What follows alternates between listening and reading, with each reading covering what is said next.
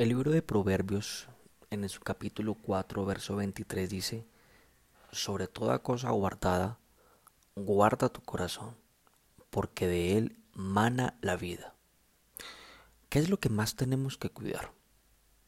Son muchas cosas las que nosotros tenemos que cuidar. Cuidamos nuestra salud. Bueno, de hecho, en este tiempo nos cuidamos de no contagiarnos. Cuidamos nuestra casa, cuidamos nuestros hijos. Pero, ¿qué es lo más importante? ¿Qué es lo que yo tengo que darle prioridad en el cuidado? Bueno, aquí la Biblia lo dice, la palabra de Dios dice que lo que más debo de cuidar es tu corazón mi corazón. Tu vida mana de ahí. La fuente de nuestra vida sale, se origina en nuestro corazón. La calidad de vida que tú tengas en los años que estaremos de peregrinaje aquí en la tierra depende del estado de tu corazón. Y esto aplica para todo tipo de personas, para el que cree, para el que no cree. Si tu corazón está bien, pues podrás asumir buenas actitudes hacia la vida. Podrás enfrentarlo de una manera clara, con tesón, con fortaleza, con alegría, con paz.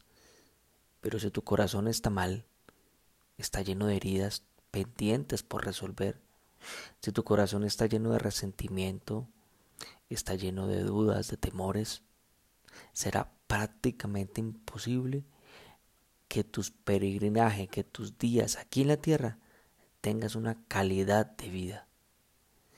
Ahora, bueno, de nuestro maná, más bien del maná mana la vida, dice. Tu vida sale de ahí. La calidad como tú la vida depende del estado de tu corazón. Jesucristo señala, yo he venido para que tengan vida. Vida en abundancia, está en Juan 10, versículo 10. Y Él ofrece y pone a tu disposición la vida, pero no la vida cualquiera, una vida en abundancia.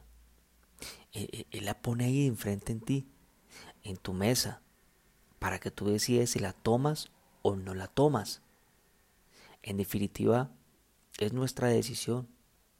Si yo recibo esta provisión, si yo decido cuidar mi corazón para vivir una vida en abundancia, o vivo una vida de escasez, de limitantes, bueno, Mateo capítulo 12, 34 dice, generación de víboras, ¿cómo podéis hablar lo bueno siendo malos? Porque de la abundancia del corazón habla la boca. Así le dijo Jesús a un grupo de religiosos de su época. ¿Cómo ustedes pueden hablar lo bueno si en su corazón hay tanta maldad? Por favor. Es que aquí enseña algo Jesús.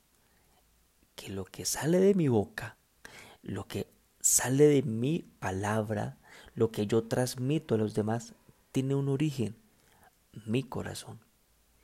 De todo lo que hay en mi corazón, eso es lo que yo puedo hablar. Es bueno que tú te escuches. Es bueno que tú te escuches qué es lo que tú mantienes hablando en todo el día. ¿Qué es lo que hablaste ayer? Y haz memoria. Eh, por ejemplo, si en el transcurso del día tu lenguaje es de queja, de lamento, de mentira, de palabras de doble sentido, siempre con la con el albur. Si tus palabras son de una mujer, de un hombre que transmite palabras de victimización, de autocompasión, o si en tus palabras mantiene la gritería, es una señal que tu corazón no está bien decimos aquí en México, es que tengo la mecha corta. No, no, no. Lo que pasa en realidad es que no he cuidado el corazón. Y en el corazón gobierna la frustración, la hostilidad. Eso es lo que pasa. Hay, un resentimiento, hay una hostilidad increíble en el corazón. Versículo 35 de este mismo pasaje de Mateo 12, 34. Seguimos con el 35. Dice, el hombre bueno del buen tesoro del corazón saca cosas buenas. Y el hombre malo, del mal tesoro, saca malas cosas. Entonces aquí pone Jesús la comparación. El hombre bueno y el hombre malo. El hombre bueno es aquel que la bondad abunda en su corazón. En su corazón abunda misericordia, abunda el amor de Dios, abunda Cristo. Pero en el corazón malo abundan los celos, el resentimiento, la envidia, el coraje, el menosprecio. Abunda el dolor, abunda el enojo, abunda las preguntas, ¿por qué me pasa esto a mí? Lo que tenemos entonces en nuestro corazón, lo que tú tienes en, tu corazón es lo que eres realmente, es nuestro verdadero carácter. Y de ahí la importancia de cuidar el corazón. Hay muchas razones por las cuales tú puedes decir, estoy el corazón y lo tengo destrozado y serán totalmente valederas, pero es tu responsabilidad que tu corazón esté así. Sería imposible, imposible que mi corazón esté bien si yo no cuento con el gran amor de Dios para nosotros. Porque lo único que puede quitar el mal tesoro de un corazón es el eterno amor del Padre hacia ti y hacia mí. Ese amor que se manifestó en la cruz hace más de dos mil años. La pregunta es entonces, ¿qué piensas hacer con tu corazón? ¿A quién más le vas a echar la culpa de que tu corazón está así?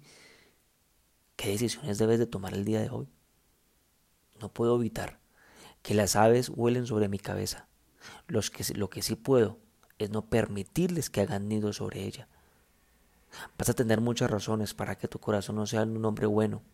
De hecho, es más fácil de tener un corazón contaminado y que gobierne la frustración, pero solamente es de pocos vivir día a día el amor de Dios en su corazón. Acompáñame hagamos una oración a nuestro buen Dios.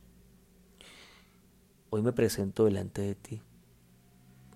Aquí te presento mi corazón en esta mañana, mi buen Padre. Estoy totalmente seguro y definitivamente nadie lo conoce como tú lo conoces. Hoy te pido que me enseñes a cuidarlo. Yo no quiero depender de las circunstancias y mucho menos de otras personas. No quiero que mi corazón dependa de ello. A que inmediatamente, independientemente de lo que me pase, sea bueno sea malo, yo lo único, que atesore sea tu eterno amor. Así como tú, Jesús, tú tuviste todas las razones para llenarte de resentimiento contra Judas. Tú tenías todo para llenarte de resentimiento contra los que escupieran, escupieron tu rostro en la cruz. Tú tenías todo para llenarte de resentimiento cuando las multitudes que tú sanaste y que alimentaste no hicieron nada para evitar que fueras a la cruz. Porque porque tomaste una decisión y tomaste la decisión de amarme hasta el fin. Y hasta en la cruz dijiste, perdónalos porque no saben lo que hacen. Elegiste el camino del amor, elegiste el camino del perdón, elegiste el amor eterno. Así nos enseñaste a cuidar nuestro corazón. Acompáñame a decir en esta mañana, así yo quiero, así lo quiero yo, porque no quiero destruir una vida, yo no quiero destruir una familia. Hoy tomo la decisión de crecer más. Hoy tomo la decisión de crecer en mi intimidad contigo, para llenarme más de ti. Quiero llenarme más de ti que de las circunstancias que atravieso en el mundo. Eso es lo que necesito. Gracias, mi buen Dios, por lo que me enseñas en esta mañana que el Dios de su eterno amor, el Dios grande que te ama con amor eterno, te bendiga, hoy, mañana y siempre. Amén y amén.